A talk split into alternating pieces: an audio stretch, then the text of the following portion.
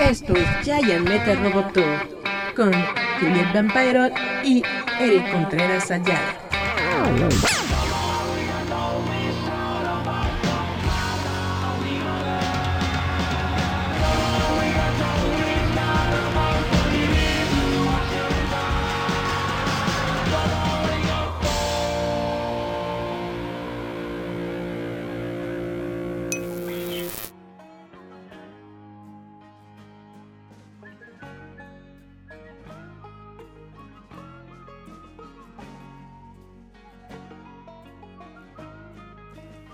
Hola chavos, ¿cómo están? Esto es Giant Metal Roboto, gracias por escucharnos una semana más. Yo soy Eric Contreras Ayala, gracias por estar en nuestra sintonía, en nuestro programa de todos los jueves habitualmente que tenemos en estas plataformas. Saben ustedes que nos pueden ver en live stream todos los jueves a más o menos a las 6 de la tarde. Gracias a la página facebook.com diagonal Roboto MX. También pueden vernos en transmisión simultánea en Twitch a través de twitch.tv diagonal roboto mx después este live stream lo pasamos un poquito más tarde a la página de eh, al canal perdón de roboto giant metal roboto en youtube y la versión en audio ustedes la pueden escuchar todos los domingos a través de spotify y otras muchas productoras, digo no, ¿cómo se dicen? Bueno, lugares para podcast del internet. Vamos a darle, si les parece bien, a este programa del día de hoy. Tenemos hartas noticias. Quiero comenzar con lo que es una noticia acerca de Disneylandia. Y es que resulta que es probable que Disneylandia permanezca cerrado hasta el año 2021. Dice la nota, es probable que Disneyland permanezca cerrado hasta 2021, según la llamada financiera del cuarto trimestre de hoy de la compañía. Se habló mucho del director ejecutivo Bob Chapek y otro sobre cómo el cierre de los parques temáticos representaba un obstáculo para el negocio. De hecho, Disney ha sufrido pérdidas de 6.9 mil millones debido a estos cierres por la pandemia del coronavirus. En particular, la compañía discrepó con la postura de California sobre la reapertura de los parques. Chapek tenía claro que sentía que el éxito de la compañía al reabrir Disney World en Florida significaba que el parque hermano debería tener la misma oportunidad de tener éxito. A pesar de su argumento sobre las precauciones de seguridad vigentes, no parece probable que el gobernador Gavin Newsom ceda en su postura de que California permita que los parques temáticos vuelvan a abrir este año. Desafortunadamente estamos extremadamente decepcionados de que el estado de California continúe manteniendo cerrada Disneylandia. A pesar de nuestro historial comprobado, nuestros protocolos de salud y seguridad están todos basados en la ciencia y cuentan con el apoyo de los sindicatos que representan el 99% de nuestros miembros del elenco por hora, dijo Chapek. Francamente, como nosotros y otros líderes cívicos hemos dicho antes, creemos que el liderazgo estatal debe mirar objetivamente lo que hemos logrado basados en la ciencia, que estableció un estándar arbitrario que impide que los miembros de nuestro elenco regresen al trabajo mientras diezman las pequeñas empresas en la comunidad local. Sin embargo, el CEO se apresuró a señalar la mejora de la moral en torno a las otras aperturas mundiales que indican que su enfoque es fuerte.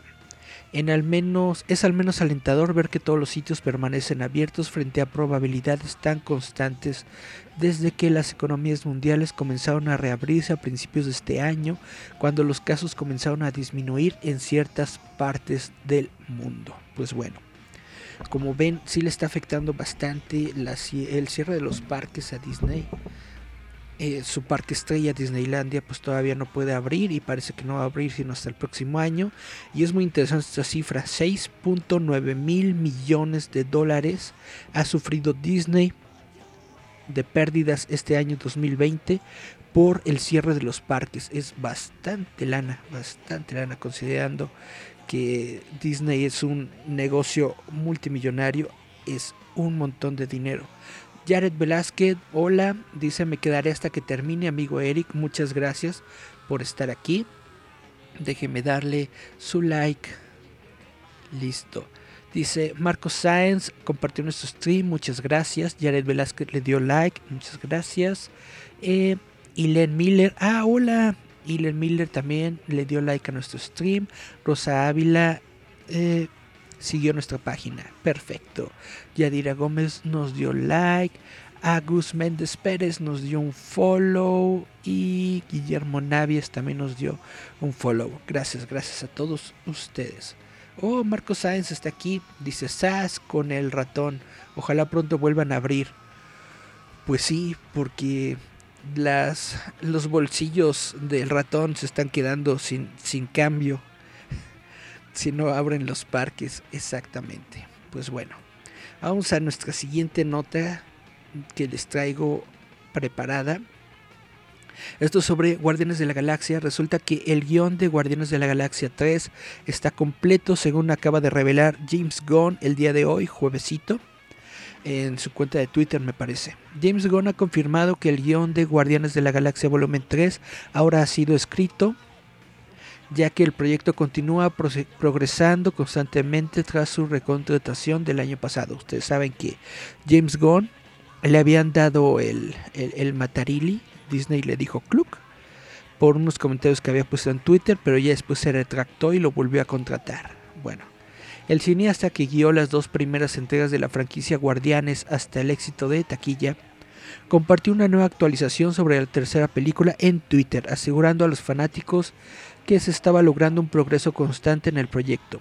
Hablando sobre la secuela, Gunn confirmó que el guion de, de Guardians of the Galaxy Volumen 3 se había completado y que también se habían elegido a los jefes de producción. Pues esto es algo muy bueno.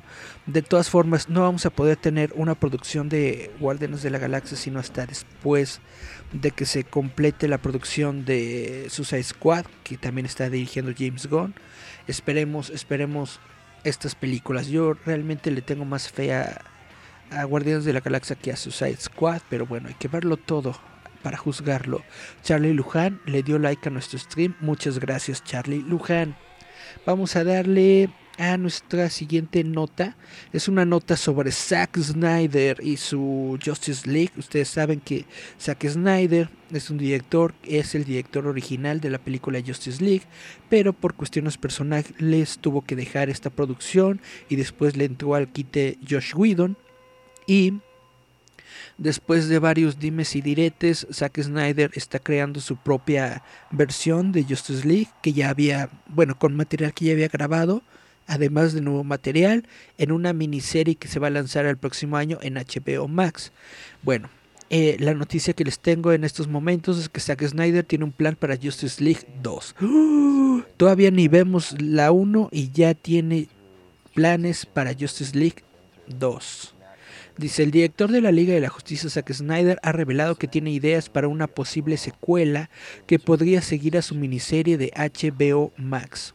Como informa Screen Rant, Snyder apareció recientemente como invitado especial en una transmisión en vivo de League of Mayhem de The Nerd Queens para discutir su versión de Justice League que se lanzará en cuatro partes en HBO Max en el año 2021.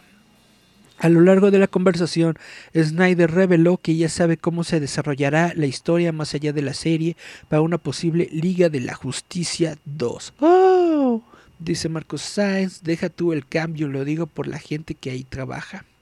Ah, bueno, tienes toda la razón, tienes toda la razón.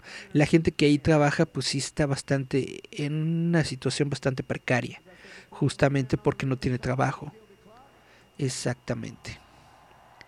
Bueno, eh, ¿Qué le digo al mundo sobre ya sabes? ¿Qué sucede cuando Darkseid llega a la Tierra? preguntó. Entonces, ¿qué? ¿Cómo es una cosa? Y pienso, escucha, la verdad es que escribí, tuve y, y concebí un completo. Sé lo que pasa cuando Darkseid, sí lo sé, qué sucede, decir y especular sobre qué es esto sería emocionante. Creo que es algo bueno. Bueno, toda esta nota lo que está diciendo es que Zack Snyder tiene ya, no, no tiene nada escrito, vaya, no tiene un guion escrito, pero tiene la idea de cómo podría proceder una segunda parte de Justice League si es que su miniserie que sea lanzada para HBO Max consigue una secuela. ¿Ustedes qué opinan? ¿Ustedes creen que sí sería buena idea darle una secuela de Justice League a Zack Snyder? ¿Sí o no? Who knows, who knows, who knows. ¿Será que esta, esta película de Zack Snyder se convierta en el nuevo canon de Justice League? Y que tengamos que ignorar la película que hizo Whedon. ¿Ustedes qué opinan sobre todo esto? Onda. Dice Marcos Sáenz, eso sí le va bien a la primera parte. Tienes toda la razón. Si fracasa la, la miniserie de Justice League, obviamente no van a poder, bueno, no le van a quedar a, Warner ganas de meterle lanita a una segunda parte. Eh, hablando de películas, el productor de Mortal Kombat dice que la película de Mortal Kombat que iban a estrenar se retrasa hasta después de la pandemia. No se lanzará hasta que los, hasta que los cines se hayan reabierto en todo el país. Dice, el próximo reinicio de la película de Mortal Kombat se ha retrasado indefinidamente según su productor. No se estrenará hasta que los cines hayan reabierto. Mortal Kombat estaba originalmente programada para lanzarse en marzo del año 2021. Según lo descubierto por Game Informer, el productor de Mortal Kombat Todd Garner respondió una pregunta de un fan en Twitter sobre la posibilidad de nueva información sobre el reinicio. Y pues dijo que ni más, ni más, ni más, hasta que reabran los cines. Ahora, no sé si ustedes checaron, pero de hecho hubo una noticia eh, pues interesante durante esta semana en la que se especificaba justamente que los laboratorios Pfizer ya tenían o ya estaban avanzados en lo que es la, la fabricación de la cura, vaya, ya estaban en la fase 3, una onda así, no sé cuántas fases tiene la, la aprobación de una, de una vacuna para una enfermedad, pero Pfizer ya estaba bien avanzado y ellos tenían justamente la esperanza de que la vacuna para el coronavirus se pueda conseguir bueno, para el COVID-19 se pueda conseguir para el próximo año muy, muy, muy, muy pronto. O sea, para los primeros meses del próximo año. Y en cuanto se tenga una vacuna, yo supongo que el mundo ya se va a abrir más y ya podremos salir de esta pandemia. Eso es lo que, vaya, todo el mundo está esperando. Y los cines reabrirán y entonces se resumirá la producción y podemos ver las fechas de estreno de varias películas junto con Mortal Kombat. Y les tengo otra, otra nota sobre eh, streaming. Esto es sobre Netflix. Y es porque Netflix está dando un nuevo paso eh, hacia un canal de televisión de programación lineal. El nuevo servicio Direct se está grabando se está probando en Francia este mes, que es un servicio de televisión lineal, como la televisión que vemos nosotros, vaya, todo el tiempo, los canales de cable y eso, de que tienen una programación constante que, que se actualiza cada semana, una onda así, o sea, de que puedes ver a las 5 de la tarde tienes Bob Esponja, a las 6 de la tarde tienes Los Simpsons y a las 7 el Chavo Animado, no sé, así, una programación así es lo que está intentando en estos momentos Netflix en Francia. Dice, Netflix está probando un nuevo canal de contenido lineal denominado Netflix Direct que ofrecerá a sus suscriptores programación programada en tiempo real por primera vez. Según IndieWire, Netflix está probando un nuevo servicio que extraerá contenido de la biblioteca existente del gigante del streaming y lo presentará en un formato lineal y programado para aquellos suscriptores a quienes les gusta la idea de acceder a un feed preprogramado que no les requiere para elegir lo que van a ver, similar a los canales de televisión por cable y de transmisión estándar. El informe señala que Netflix Direct tuvo un lanzamiento suave en Francia el 5 de noviembre y se espera un despliegue más amplio del servicio en todo el país el próximo mes. Netflix dijo que eligió esta ubicación para probar el primer canal lineal de la compañía debido al consumo de televisión tradicional en Francia. ¡Hola, la! Que es que sepas, Partú. Pues suena interesante. ¿Ustedes qué opinan? les gusta escoger lo que ustedes quieren ver y verlo cuando quieran o les interesaría un servicio lineal de televisión dentro de Netflix. Déjenme sus comentarios. Ya nadie me está comentando bu bu bu, pero bueno. Vamos a escuchar una cancioncita si les parece bien. durante esta semana he estado escuchando a la banda de Guns N' Roses y pues me parece correcto y efectivo que escuchemos a los Guns en esta nochecita. Vamos a escuchar Sweet Child of Mine, si les parece bien. Y regresamos a nuestro segundo bloque de Giant Metal Roboto. Ya.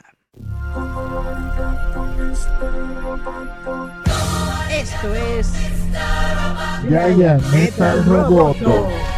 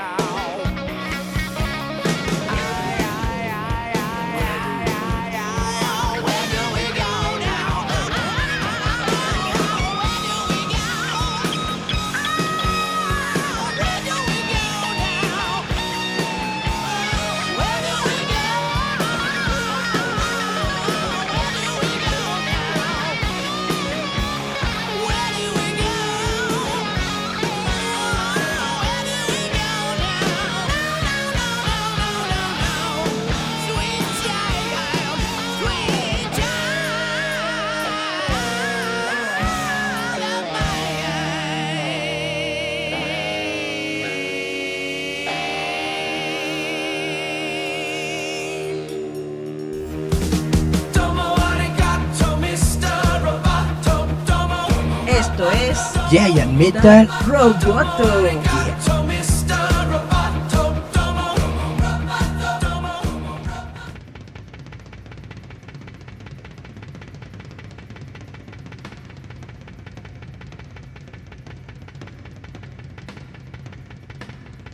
Yeah, regresamos a Giant Metal Roboto. Vamos a continuar con las notitas de la semana. Y resulta que vamos a hablar de Star Wars, porque Star Wars es la ondota. Resulta que durante esta semana se dieron varias, eh, varios comentarios debido a una entrevista que realizó George Lucas. Eh, les voy a dar la nota. Eh, George Lucas ha revelado que Darth Maul habría sido uno de los principales villanos de su trilogía secuela de Star Wars si su continuación de la historia hubiera llegado a la pantalla grande. Esto le informa Screen Rant. Eh, el usuario de Reddit Button, Spy89 publicó una página del libro de Star Wars Archives del 95 a 2005 que llegó a los estantes a principios de esta semana, que detalla algunas de las formas en que la trilogía de la secuela de Star Wars de Lucas habría diferido de la versión de Disney de los episodios 8, 7, 8 y 9. El extracto revela que Darth Maul habría regresado como el gran malo de la galaxia, muy muy lejos, ah, perdón, de una galaxia muy muy lejana, junto a Darth Talon. Talón. Darth Maul entrenó a una niña, Darth Talon, que estaba en los cómics como su aprendiz, explica Lucas. Ella era la nueva Darth Vader y la mayor parte de la acción era con ella, así que estos eran los dos principales villanos de la trilogía. Maul finalmente se convierte en el padrino del crimen en el universo porque, a medida que el imperio cae, él se hace cargo. Según la nueva entrevista, la trilogía habría comenzado unos años después del retorno del Jedi, con Luke Skywalker de Mark Hamill tratando de reconstruir a la Orden Jedi desde cero y entrenando a una futura generación de héroes. Las tres películas habrían concluido con la revelación de que la princesa Leia Organa de Carl Fisher era la elegida, al final de la trilogía, Luke había reconstruido gran parte de los Jedi y tendríamos la renovación de la Nueva República con Leia, la senadora Organa convirtiéndose en la canciller suprema a cargo de todo. Así que ella termina siendo la elegida, The Chosen One.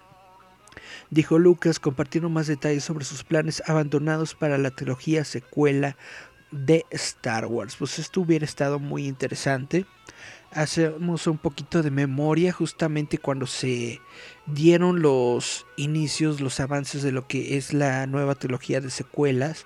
Justamente lo que sabíamos era que Kathleen Kennedy, que había quedado como presidenta de Lucasfilm en esos ayeres, ella había dicho, vaya, a ella George Lucas le entregó todas estas notas, de hecho le entregó tres guiones completamente hechos y redactados de cómo sería la trilogía de secuelas de Star Wars y Kathleen Kennedy dijo, no gracias, hazte un lado viejo, que yo voy a hacer lo mío, y tuvimos lo que tuvimos. Dice Marcos Sainz, Wara le suena mejor que la trilogía de Rey Palpatine Skywalker. Sí, sí, suena muy interesante. Ahora me estaba platicando un, un amigo, el señor Ricardo Cachúa, que bueno, según el canon, si, si, tú viste la serie de Rebels, en la serie de Rebels, eh, Darth Maul muere a manos de Obi-Wan Kenobi. Entonces, de todas formas, hubiera sido muy difícil eh, remeter o volver a meter a Darth Maul dentro del canon establecido para las películas. Pero pues todo puede pasar, digo, en Star Wars hay clones, hay cosas de la fuerza, bla, bla, bla. Si el mismo Palpatine pudo regresar, ¿por qué no regresaría Darth Maul? Aunque el mismo Cachua me estaba diciendo, bueno, pero Palpatine había hecho un plan desde hace muchos años para poder regresar a la vida. Palpatine tenía seguidores, tenía eh, planetas enteros en donde podía meter su fábrica de clones, bla, bla, bla, etcétera, etcétera, ¿no?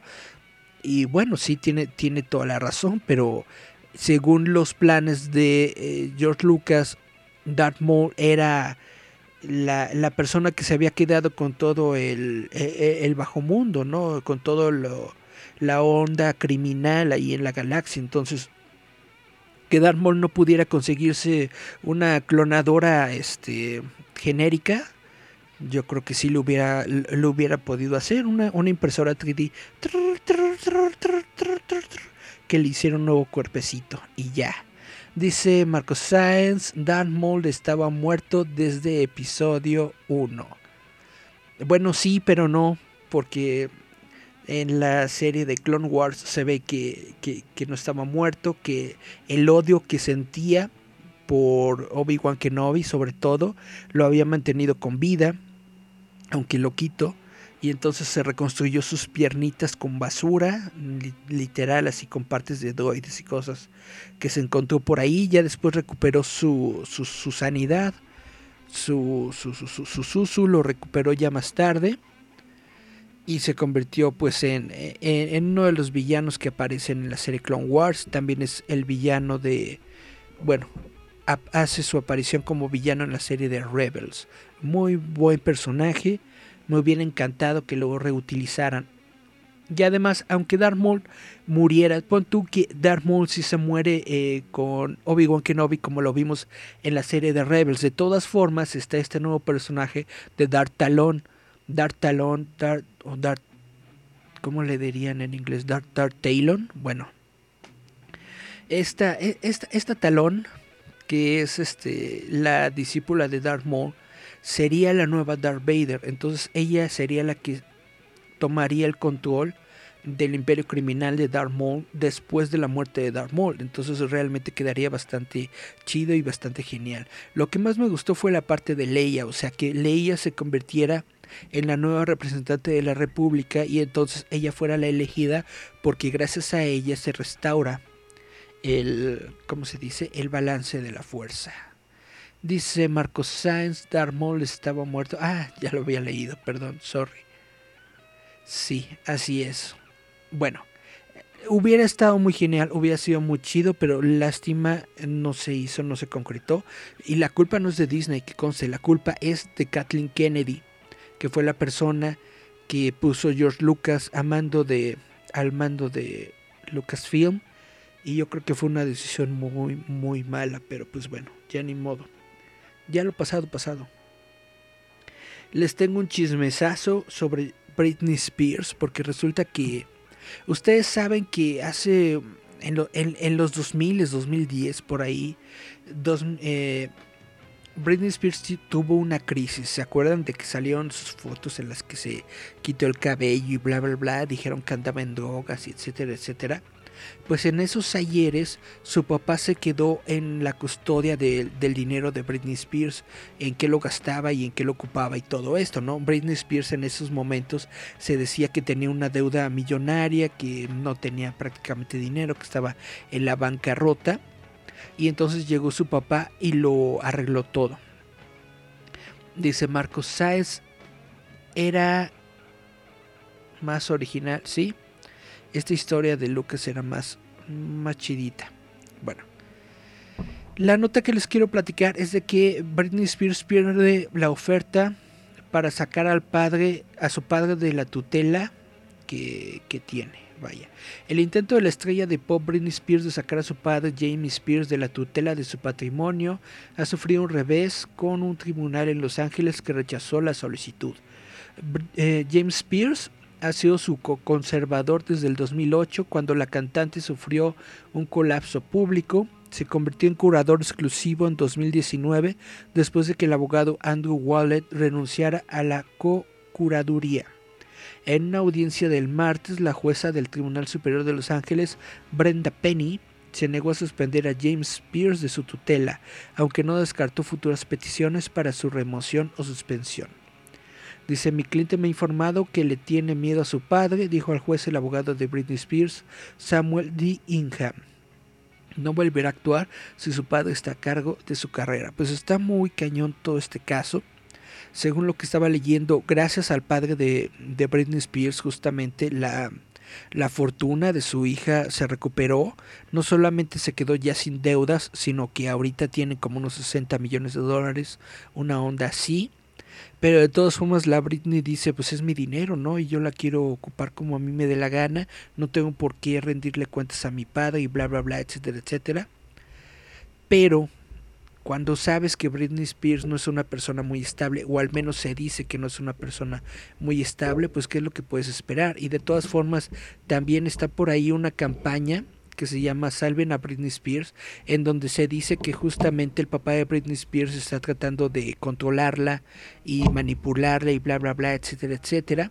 Esta es una campaña de la que la misma Britney Spears se ha alejado, dice que están fuera de la realidad y que están tomándolo todo como si fuera una telenovela y que nada, nada tiene que ver, ¿no? Pero eh, pues está muy gacho. Imagínate, eres Britney Spears, eres la, la reina del pop ganas millones de dólares y no puedes eh, ni siquiera, no sé, salir a comprar el mandado sin que eh, te dé tu papá un cheque firmado, no sé, no sé, no sé, lo que a lo que me refiero es de que ella es la que tiene su carrera, ella es la que hace todas sus giras, sus conciertos y bla bla bla y pues no puede tener acceso a lo, a lo que gana y está en un juicio, como les estaba comentando, la jueza dice que en, en, el futuro es probable que a lo mejor la petición se respete, pero en estos momentos pues no está así.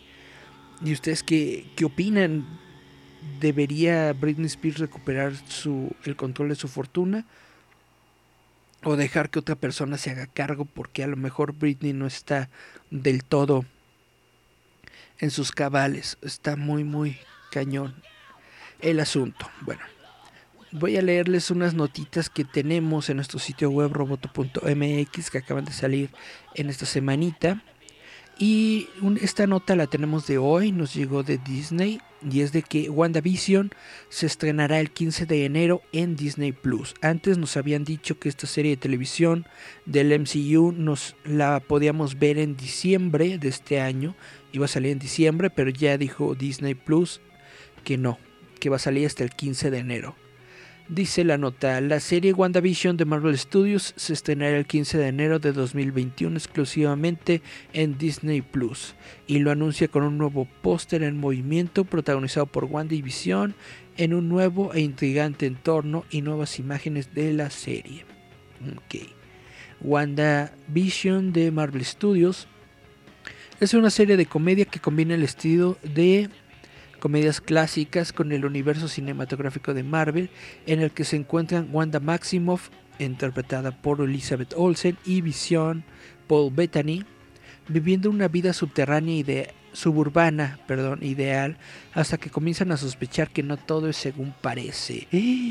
La nueva serie está dirigida por Matt Mark Jackman y Jack Sheffer. Jack Sheffer es la escritora principal.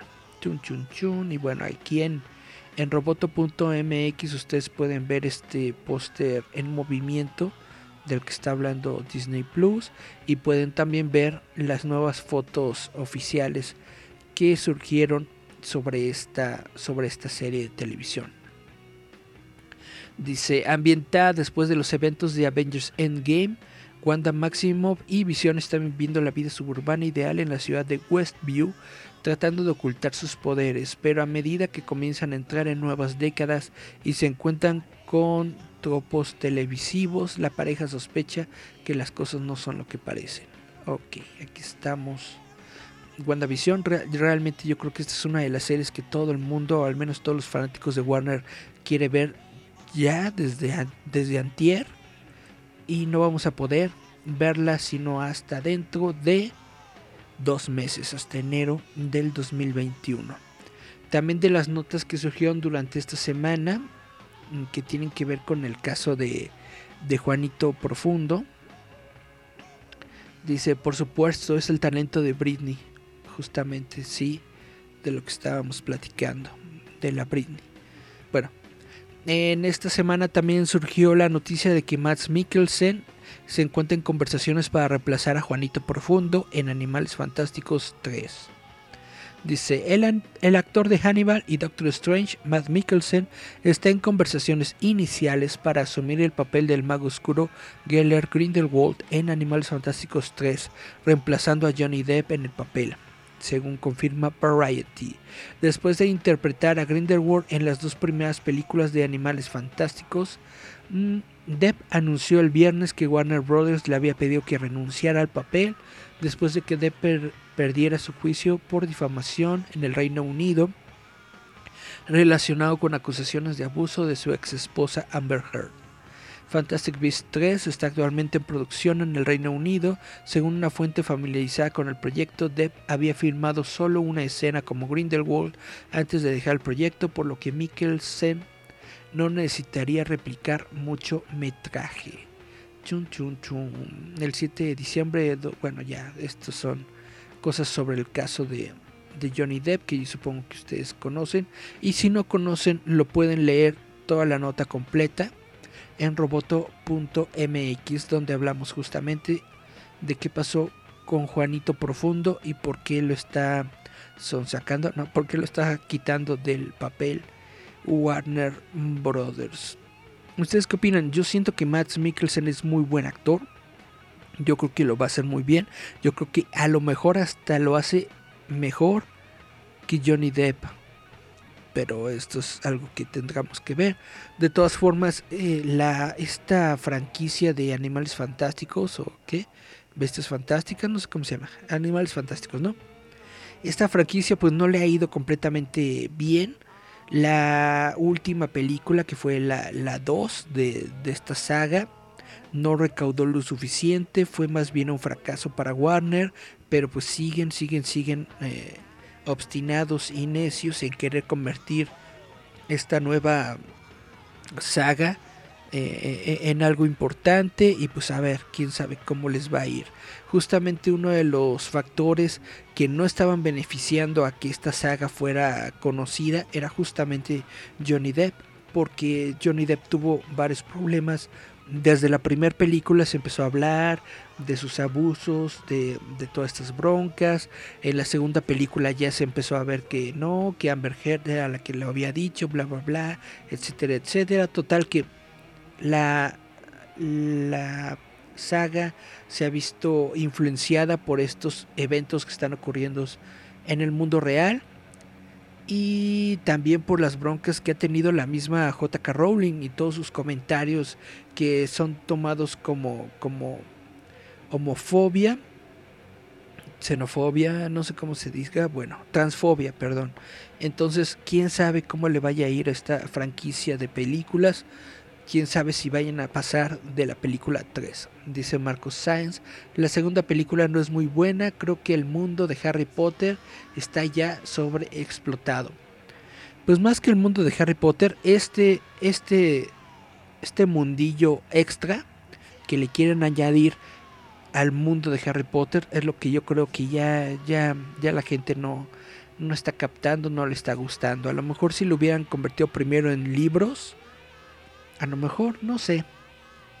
A la gente no, al menos yo siento que la gente no está muy involucrada en esta nueva, en esta nueva saga. Y, lo, y, se ve por la taquilla y se ve por las reacciones de la gente. Pero bueno, allá Warner lo que haga. De todas formas, Warner siempre hace lo que le da la gana. Y la última nota que les quiero platicar es sobre Freakin. Freakin es una app que trata sobre todas las ondas, eh, pues justamente del universo friki. Es una app en donde tú puedes explorar sobre otros medios que hablan sobre cosas frikis, sobre tiendas, sobre, no sé, editoriales, ahí está Panini, ahí está Camité, bla, bla, bla. Total que esta app también sirvió como guía oficial de algunos eventos como la mole, tú ibas a la mole con tu app de Freakin en, el celular y a través de la app tú podías ver, por ejemplo, que las conferencias, ¿no? ¿Qué conferencias iba a haber? ¿En qué horarios? ¿En qué momentos? Podías ver, no sé, que, que Ricardo Cachúa va a platicar en el stand de Sanborns a las 2 de la tarde, ¿no? Ahí lo podías ver en tu app y cosas así. Bueno, les platico porque obviamente Roboto está en la app de Freakin y Freakin celebra su segundo aniversario y lo van a realizar por una transmisión aquí, aquí Meroles en donde nosotros estamos en Facebook Live. Dice, a dos años de su lanzamiento, Freakin continúa siendo la herramienta más importante para la cultura friki en México. La aplicación cuenta con más de 25.000 descargas en Android y iOS, consolidándose como la app definitiva para conocer el mundo friki en el país, al ser la única app del tipo en México. En estos dos años, la app ha marcado todos los puntos de interés dentro de sus categorías que abarcan el mundo de los cómics, animación, cultura asiática, coleccionismo, juegos de mesa, videojuegos, ciencia ficción, fantasía y la nueva sección de terror que este año vuelve como una sección permanente. Frikin se posicionó entre la comunidad friki y ha sido una guía oficial de eventos importantes como la Mole Convention, Mega XP, la Unboxing y el Room Sales. La app que se vale de recursos como push notifications, mapas interactivos y banners para apoyar a los usuarios a no perderse ningún detalle sobre los eventos y fuera de ellos. Cuenta con importantes marcas aliadas reconocidas como Sanborns, Bandai, eh, Crunchyroll, Devir, Panini, Editorial Kamite, Anime Onegai, así como asociaciones culturales y escuelas tales como la Universidad Escena, Fundación Japón, Centro Cultural Coreano, entre otras. Y bueno, lo que les quiero comentar es de que Freakin tiene el gusto de invitarte a su transmisión de aniversario que se realizará este 19 de noviembre. 19 de noviembre a las 20 horas a través de Facebook Live, donde platicará sobre lo que han sido estos dos años y el futuro de Freakin como app, su apoyo a emprendedores y más. Habrá dinámicas y regalos para sus usuarios. Y bueno, yo grabé un pequeño videíto para este aniversario de Freakin. No sé si lo pongan o no lo pongan, pero pues si lo pongan, eh, ahí vayan al, al live stream de, de, en Facebook y me dan un like. Yeah.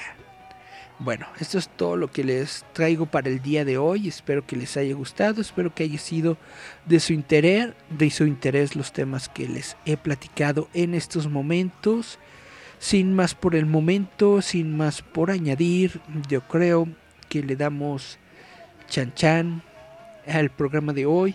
Vamos a escuchar musiquita si les parece bien. Como les estaba comentando, eh, vamos a hablar sobre, perdón, vamos a escuchar a Guns N' Roses. Esta like va que va con el like.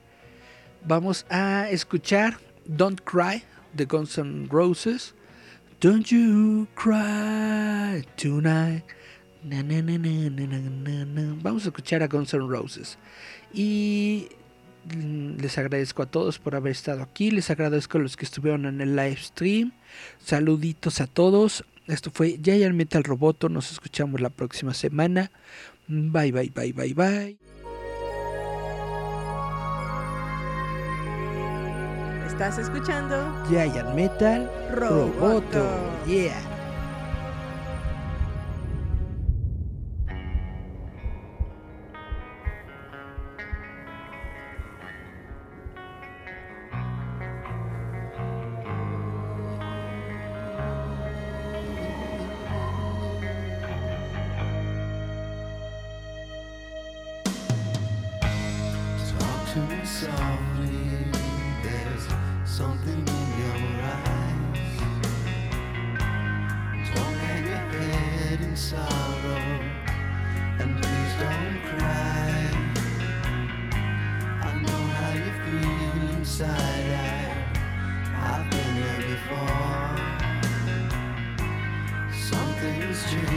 inside. you